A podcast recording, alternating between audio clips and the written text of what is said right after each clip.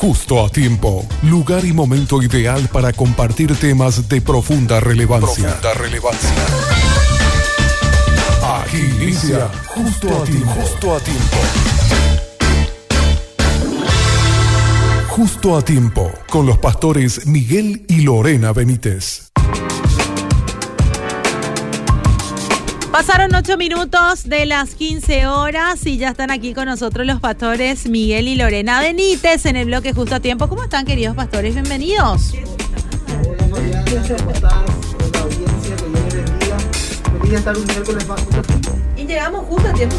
Sí, justo tiempo para poder hablar sobre un tema que ya mucha gente ya envió sus mensajes también sobre el desierto, ¿verdad? Eh, decía una frase de Alex Campos en un concierto en Miami en el año 2006. Eh, un lugar donde todos los cristianos sí o sí pasamos es el desierto, decía él. Ah, justamente hay, hay una parte de que, que vamos a tocar también, que hay dos opciones para ir en el desierto. Mm. Hay veces que Dios te lleva y hay veces que hay que ir voluntariamente a, a Mm. buscar el rostro de Dios. Mm. Entonces estaba pensando, y eso le pregunto a la audiencia, ¿qué conviene más? ¿Cuando Dios te lleva o cuando ya te das cuenta que, que estás pasando por un tiempo de penumbra y es bueno ir a estar a solas con Dios un tiempo? Si es el día a día, y como bien decía esa frase Fabiana, yo creo que todos, en mayor o menor medida, pasamos por un desierto. Pero hay que mirar el lado bueno, Fabiana. Claro. Es un lugar de fortaleza, Sí. es un lugar de aprendizaje, es un lugar de reflexión, Mm. quizás es un lugar incómodo, pero como bien decíamos, y creo que de eso estamos de acuerdo en la mesa, es que todo creyente debe de pasar por ese desierto para ser probado. Así mismo. Bueno, para empezar, quiero hacer una intro. Me dice el pastor, ¿qué vamos a hablar en la radio? Mm. Y realmente, eh, como, como matrimonio y en este tiempo, estábamos analizando que cada uno de nosotros pasó por varios desiertos en, nuestras vidas. Acá estamos gente, no, no es para morir, no es para realmente fortalecernos en Cristo. Pero este fue un tiempo donde realmente nosotros estuvimos en un desierto un poco más, tipo con tormenta de arena y. Mm.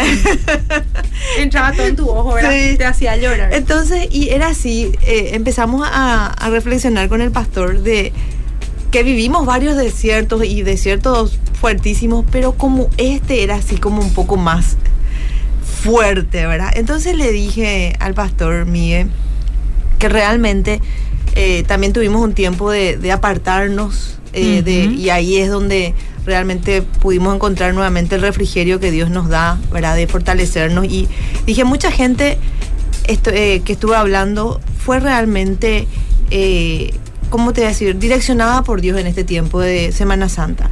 O sea, más allá de, de- de un tiempo de, de esparcimiento, creo que mucha gente también en ese momento de quietud o salir del, del trajín del día a día pudo encontrarse con el Señor, pudo ser guiado por Dios. Entonces la resurrección llegó para muchos corazones y también para poder reflexionar un poco de verdad cómo estamos, Mm. cómo estamos espiritualmente, ¿verdad? Y creo que más que nada eso es lo que nos llevó a, a hablar de este tema, ¿verdad? Porque siempre hablamos del desierto, pero la realidad es que vamos a estar en constantes desiertos en nuestra vida porque realmente el Señor necesita que nosotros estemos a solas con Él. Sí, y mira Fabiana, por ejemplo, Moisés tenía mucha ira. Él mató a un egipcio, huyó al desierto y él fue tratado en su carácter para luego ser el líder de Israel y liberar al pueblo de esclavitud. También vemos que Jesús fue tentado en el desierto, también asimismo eh, David. Entonces, como decimos, atravesamos por un desierto, por algunas crisis. Muchos solemos pensar de que es un ataque del enemigo, Mm. otro podemos pensar de que por qué este, estoy con tantas eh, pruebas, esto no es de Dios. Pero al fin y al cabo hay que tomar las cosas, como yo te digo y como les decía también a la audiencia, hay que tomar las cosas equilibradamente, entender la voluntad de Dios, porque muchas veces en ese peregrinaje, así como Israel también estuvo, ¿verdad? Eh, y eh, nos recuerda mucho también Israel el, el tema del desierto, ¿verdad? Eh, muchos dicen que son artimañas eh, diabólicas, otros también hablan de la mala suerte, pero al fin y al cabo todo, absolutamente todo está bajo la soberanía de Dios y bajo su voluntad. Y tenemos que mirar también eh, del lado bueno. Por ejemplo, Deuteronomio 8.2 son palabras que hablaba Moisés al pueblo, que Dios mismo le hablaba por medio de Moisés al pueblo. Dice, te acordarás de, de todo el camino por donde te ha traído Jehová, tu Dios, estos 40 años en el desierto. ¿Para qué, Fabiana? Para afligirte, para probarte, para saber lo que había en tu corazón, si habías de guardar o no los mandamientos.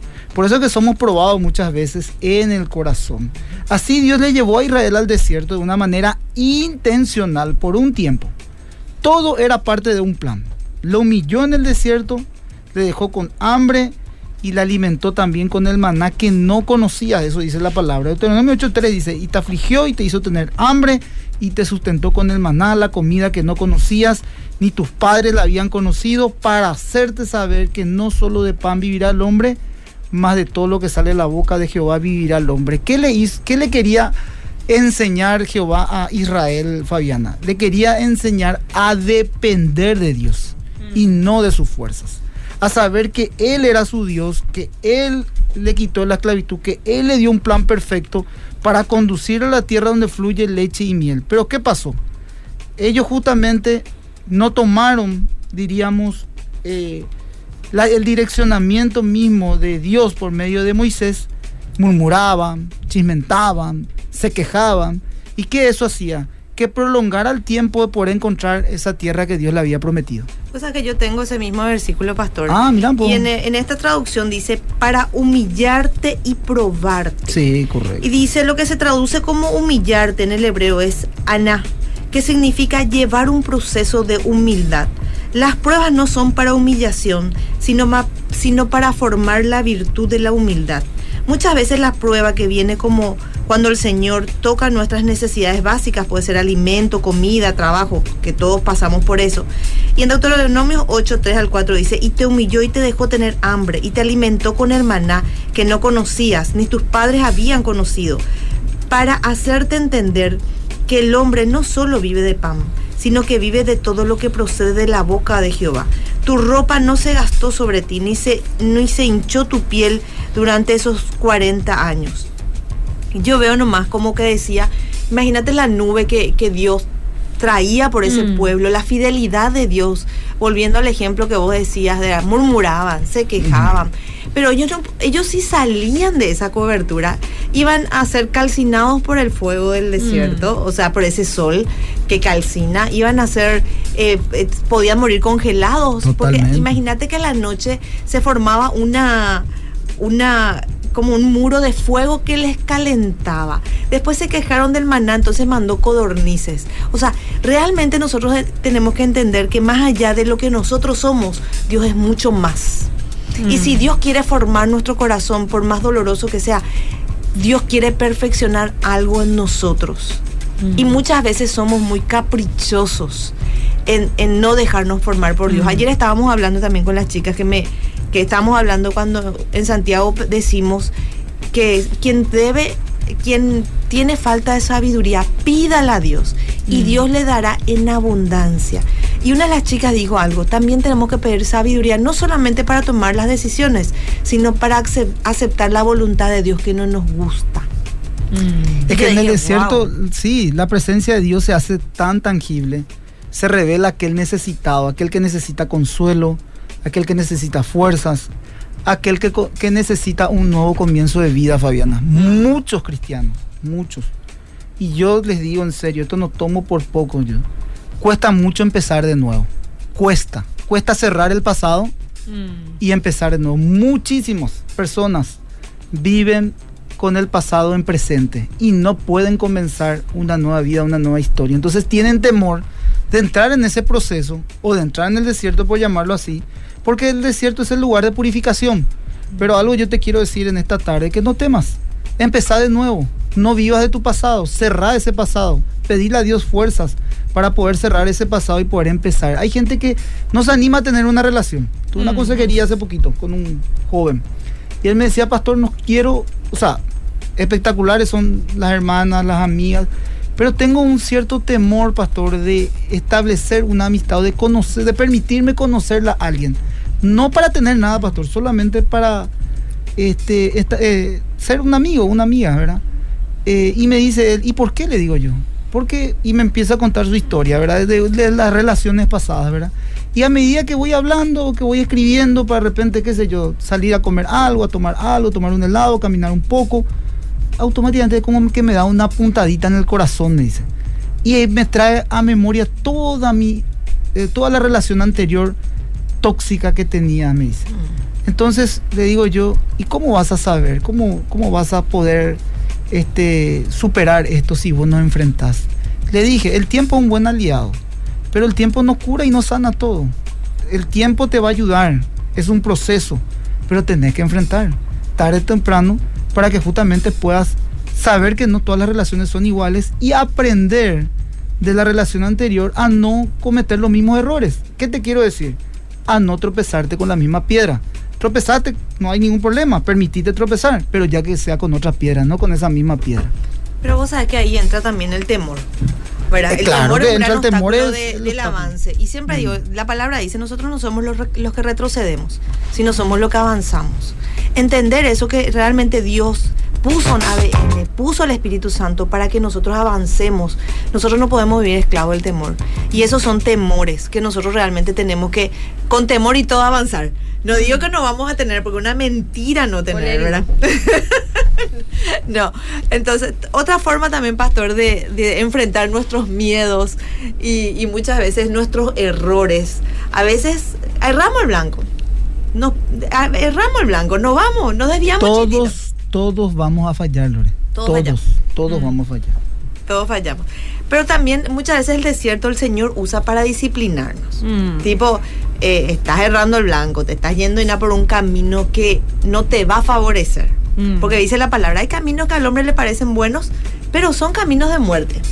Porque no tienen pues ese discernimiento todavía, no tienen desarrollado esa voz de Dios. Entonces muchas veces Dios nos lleva al desierto para disciplinarnos, para formarnos, ¿verdad? Mm. Y en Deuteronomio 8:5 dice, por tanto debes comprender en el corazón que Jehová tu Dios te estaba disciplinando, así como el hombre disciplina a su hijo. Yo siempre digo, porque la palabra también dice que cuando Dios nos disciplina somos bastardos, ¿verdad? Mm. Y no da gusto cuando Dios te disciplina. Yo no sé, Fabi y Pastor Miguel, si ya vivieron la disciplina de Dios, yo ya lo viví y realmente eh, Dios me libre, porque en serio es muy, es muy fuerte cuando Dios como papá te disciplina, ¿verdad? Mm. Y se- sentís también mucha humillación, ¿verdad? Pero el Mm. corazón pues debe ser calibrado siempre, porque si no el, el corazón también es un poco jactancioso y depende de los temperamentos también somos más jactanciosas, ¿verdad? Y Pedro, por ejemplo, decía que era, se jactaba siempre, ay Señor, no voy a permitir que me laves los pies, lávame el cuerpo, ¿verdad? Él pues, era siempre lo más, y en vacío sanguíneo pues era, ¿verdad? Entonces, y a veces nos jactamos nosotros, ¿verdad? Entonces la disciplina no, no debemos verla como un castigo, más bien Mm. es un entrenamiento. La disciplina que tiene un atleta, muchos atletas se privan de salir, de ciertas comidas, porque no favorece el entrenamiento para lo que él quiere, la meta que él quiere, ¿verdad? La disciplina y el entrenamiento nos lleva a aprender a vivir en el orden de Dios. Para que tengamos bendición en el orden, siempre hay bendición. Pero no solo es importante recibir la bendición, sino también debemos aprender cómo mantenerla. Muchas veces tenemos la gracia de Dios y Dios nos bendice. Pero dice la palabra que nosotros tenemos que ser buenos que administradores de la gracia de Dios. Porque así como Dios te da, lo que Dios te da, el único que te puede quitar es Dios. Mm. Pero Dios muchas veces te, te quita también. Mm. Porque no somos administradores, buenos administradores de esa gracia. Sí, es un- el desierto, por ejemplo, es un paraje solitario y silencioso. Por eso yo decía que es un lugar de, de reflexión. También esto es importante saber, Fabiana, no importa que tengas muchos años de creyente o pocos años, que te consideres maduro o inmaduro, todos pasamos por un desierto. Eh, no importa cuántos años vos lleves en el camino del Señor, es irreversible, todos tenemos que pasar por el desierto. Ahora, importante es saber eh, por qué estamos en este lugar, Fabiana. Mm. ¿Por qué estamos en el desierto? ¿O cuándo sabemos que estamos en este lugar de formación? Cuando nos sentimos solos, abandonados y vacíos. Mm. Mm. periodos en la vida de sequedad espiritual, donde te sentías estancado, ¿verdad? Entonces, por alguna razón, dejamos de ser sensibles a lo espiritual y ya no nos da ganas de orar. Por alguna razón ya no sentimos la presencia de Dios en nuestras vidas. Y es como que estamos así en un, en un estancamiento espiritual. Cuando vemos las imperfecciones en todo lo demás y no en las nuestras. Cuando nos creemos mejores y empezamos a hablar de la gente, cuando murmuramos, criticamos, son características de Israel. Cuando sentimos improductividad en nuestra vida espiritual y no estamos dando un fruto espiritual. O sea, sabemos que podemos dar más, pero no lo estamos dando. Qué difícil. Sí. Mm. Otra, otra parte en el desierto también eh, tiene que ver con eh, consecuencias directas con nuestra desobediencia. Y acá me encanta esta parte porque habla de la mujer de Oseas. Si ustedes saben la historia, el profeta Oseas se casó con una prostituta. Mm. Dios le pidió que se case una. Esto es lo que pasó en el Antiguo Testamento. ¿Para qué? Para representaba el pueblo de Israel que era tan infiel, tan infiel, ¿verdad? Y la, la voz de Dios en, en, el amor del profeta, ¿verdad? Y cómo, cómo Dios, y yo solo, hay un versículo que le, siempre le digo a las esposas, ¿verdad? Que decía que Oseas clamaba a Dios y pedía que Dios ponga vallados, saetas, para que su esposa no llegue a sus amantes. Mm. Y le resguardaba él, porque la esposa, en su, como era una mujer infiel y no era creyente, no, no, no, le tenía, evidentemente, no tenía ni un ápice de, de, cordura, quería irse junto a sus amantes. Tenía esa necesidad. Y eso tiene que ver mucho con nuestra carnalidad, mm. con, con, nuestros deseos. Como yo siempre le digo a las chicas, el pecado nunca va a tener apariencia de malo. O si no, con nadie va a caer. Evidentemente mm. hay pecados que tienen una apariencia de piedad. Y no estoy hablando de la parte inmoral, estoy hablando del chisme, la murmuración, la queja, mm. el como vos dijiste recién, el sentirnos superiores. Eso es jactancia, eso es pecado, mm. es altivez de corazón. Muchas veces nosotros nos vamos todo por el lado muy moral. Mm. Y realmente yo creo que sí somos débiles, no, no, no quiero ni jactarme, Dios nos guarde, ¿verdad? Pero para el, para el cristiano la parte moral está crucificada en Cristo. Cristo creo que lo primero que hace alabarnos es la parte moral. Pero la parte interna de nuestro corazón, las inmundicias y profundidades del corazón, tiene que ver con Dios y con lo que Él sabe de mí, que sabe más de lo que yo sé de mí. Y es, eso es lo que nosotros tenemos que, que tratar. Y Dios nos lleva al desierto muchas veces para también mostrarnos esas inmundicias, esa malicia de nuestro corazón que nosotros tenemos que renunciar. Mm. Y solamente se da por medio de estar, de sentirnos, me, me decía, decía el pastor, solo abandonar. Te sentí sola. Yo no sé si, si hace poco alguien de la audiencia experimentó, mm. hay una soledad que decir, me siento sola. Sabes que está el Señor, vos orás y le sentí al Señor, pero pueden estar miles de personas a tu alrededor, pero hay una una sensación de soledad tan profunda. Mm. Y realmente, pero Dios nos tiene que llevar ahí para no sentirnos mal. Pero ¿qué pasa a nosotras las mujeres, Fabi? Depre total ya. Mm. Nadie me quiere, todos me odian, me comen un gusanito. Ni una de mis amigas lo está. No están mis pastores. Mm. Ya entramos en un lamento boliviano fatal. No está Dios. Y entender, lo digo desde mi desierto, gente. Entender que Dios es suficiente muchas veces cuesta. Y cuanto más nosotros nos rindamos, van a ser, vamos a ser más, más, vamos a redimir más el tiempo para poder salir de ese periodo. Mm. Y no salimos porque no nos rendimos. No, y hay veces que de repente también ponemos la mirada en el hombre y decimos, no estuvo, nadie eh, estuvo conmigo, nadie. solo me he quedado, solo me he quedado. Totalmente en este momento en difícil, su cueva ya era. Claro. Mm. Pero yo entiendo también a aquellas personas porque están en una situación difícil emocional, ¿verdad?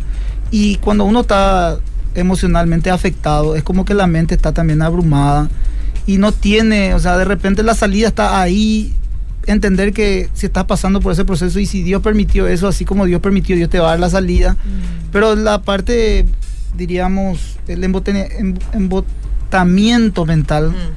eso hace de que no podamos nosotros ver eh, y estar en nuestra circunstancia emocionalmente mal, entonces eso hace que no podamos ver ni percibir el direccionamiento que tiene el Espíritu. Pues la palabra de Dios pues dice, los hijos de Dios son guiados por medio del Espíritu de Dios. Y así como Dios te metió, Dios te va a quitar. Pero lo cierto, lo concreto es que el desierto es un lugar de aprendizaje. Entonces, ¿qué aprendemos en el desierto?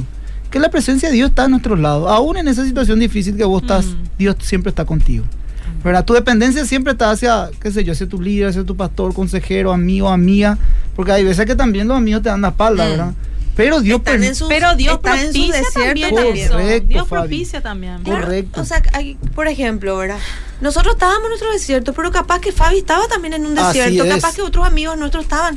Pero Entonces, nosotros que- pensamos primero en lo malo. pues. sí.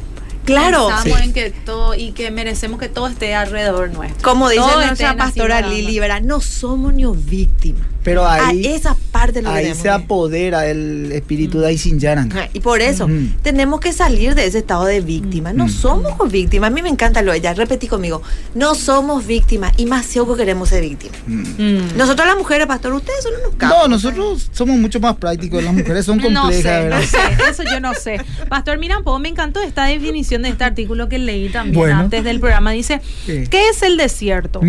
Tal como sucedió al pueblo de Israel al salir de la esclavitud de Egipto, es una etapa de nuestra vida donde pasamos por un proceso de cambio, de transformación, de adaptación y de liberación. Wow. Porque ellos se estaban adaptando a la nueva vida que iban a tener, ¿verdad? Y quitar el Porque paradigma eh, de sacar esclavo. los pensamientos que ellos tenían, las estructuras que tenían y así vivir libres, ¿verdad? Por eso me gustó que dice de adaptación y liberación. Qué lindo. Qué lindo, sinceramente muy, muy buen artículo. Y por eso justamente yo decía, Fabiana, pues hay veces que el hombre pone su confianza en el hombre o le o quiere una cierta dependencia del hombre. Mm. Sin embargo, todos estos hombres de Dios que tenían las mismas luchas que nosotros también, falibles.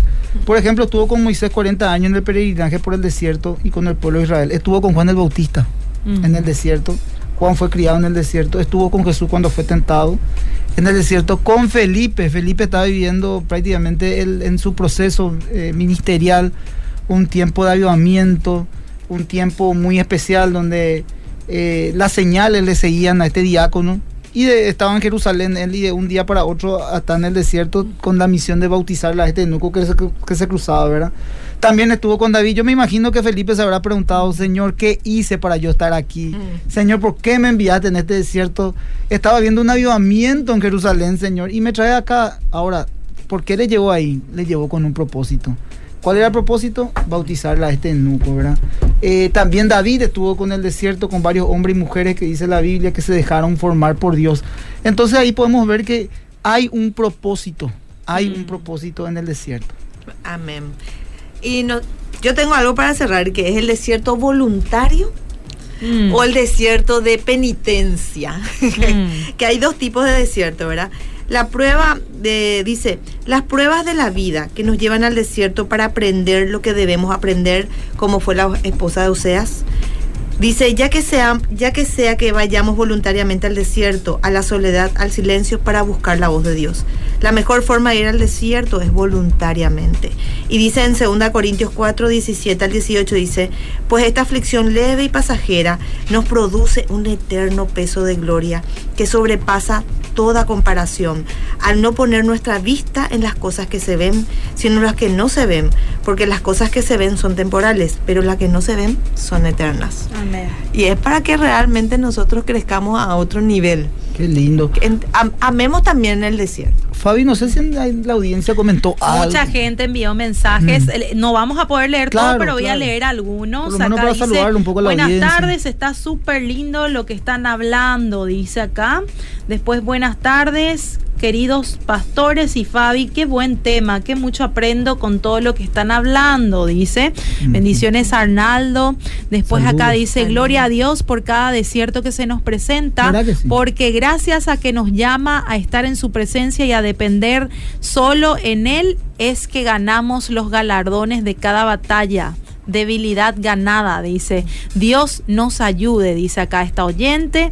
Acá dice la palabra de Dios nos enseña que sin desierto no hay tierra prometida. Israel pasó por el desierto para pasar a su tierra prometida. Jesús fue al desierto para prepararse para su ministerio, dice acá. Cierto. Buenas tardes, queridos pastores y hermanos. Bendiciones. Acá dice saludos y bendiciones. También buenas tardes para todos. Bendiciones. Bueno, así va- van saludando a la gente.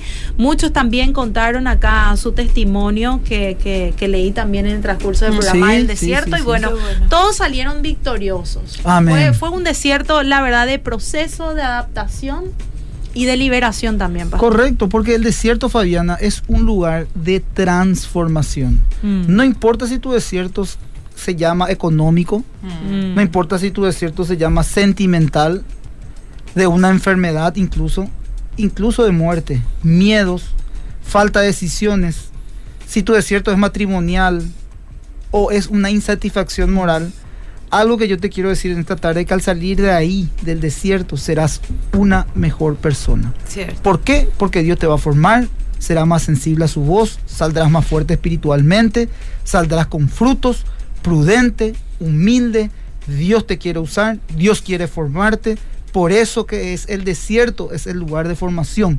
Y aún podemos hacer un sinónimo que es de bendición, porque va a producir resultados positivos en nuestras vidas. Si reconoces que está atravesando por un desierto espiritual, y no sentís la presencia de Dios, el Señor te llama en esta tarde y te dice, vení, dice el Señor, y bebed gratuitamente el agua de la vida. De la vida. Cristo es la fuente de agua viva. Juan 7:38 dice, el que cree en mí, como dice la escritura, de su interior correrán ríos de agua viva. Amén. Entonces, eso quería transmitirle un poco a la audiencia porque hay muchos que toman el desierto como un lugar depre. Entonces, mira de otra óptica, con otro panorama y salí de ese desierto. Toma en fe esta palabra, levantate nuevamente que largo ca- camino te queda. Y aquí en Oseas, eh, Oseas 2.14, marca que tu Biblia dice, pero he aquí yo la traeré y la llevaré al desierto y hablaré a su corazón. Qué Esperemos que la te voz habla de el Dios. corazón. Lore, ¿verdad? ¿cuánto tiempo tuvimos en un desierto? Más o menos desde septiembre, Septiembre, por ahí. agosto del año pasado. Y Septiembre. estamos viendo la salida. Sí, Mm. y recién ahora el Señor Pero todavía no vimos. Nos salimos más lindos, gente. ¿eh? Eh, Eso es. Todos salimos más lindos del Todos desierto. salimos porque salimos transformados por Dios. Porque pues, el corazón de Él. alegre hermosea el rostro, gente. Cero cirugía, barato te sale. Eh. Gozate en el Señor. Amén. Bueno, muchísimas gracias, pastores. Nos reencontramos el próximo miércoles. Saludos a todos. Saludos. Saludos. Una conversación amena en el momento ideal de la tarde. Justo a ti, justo a ti. Te esperamos en una próxima edición.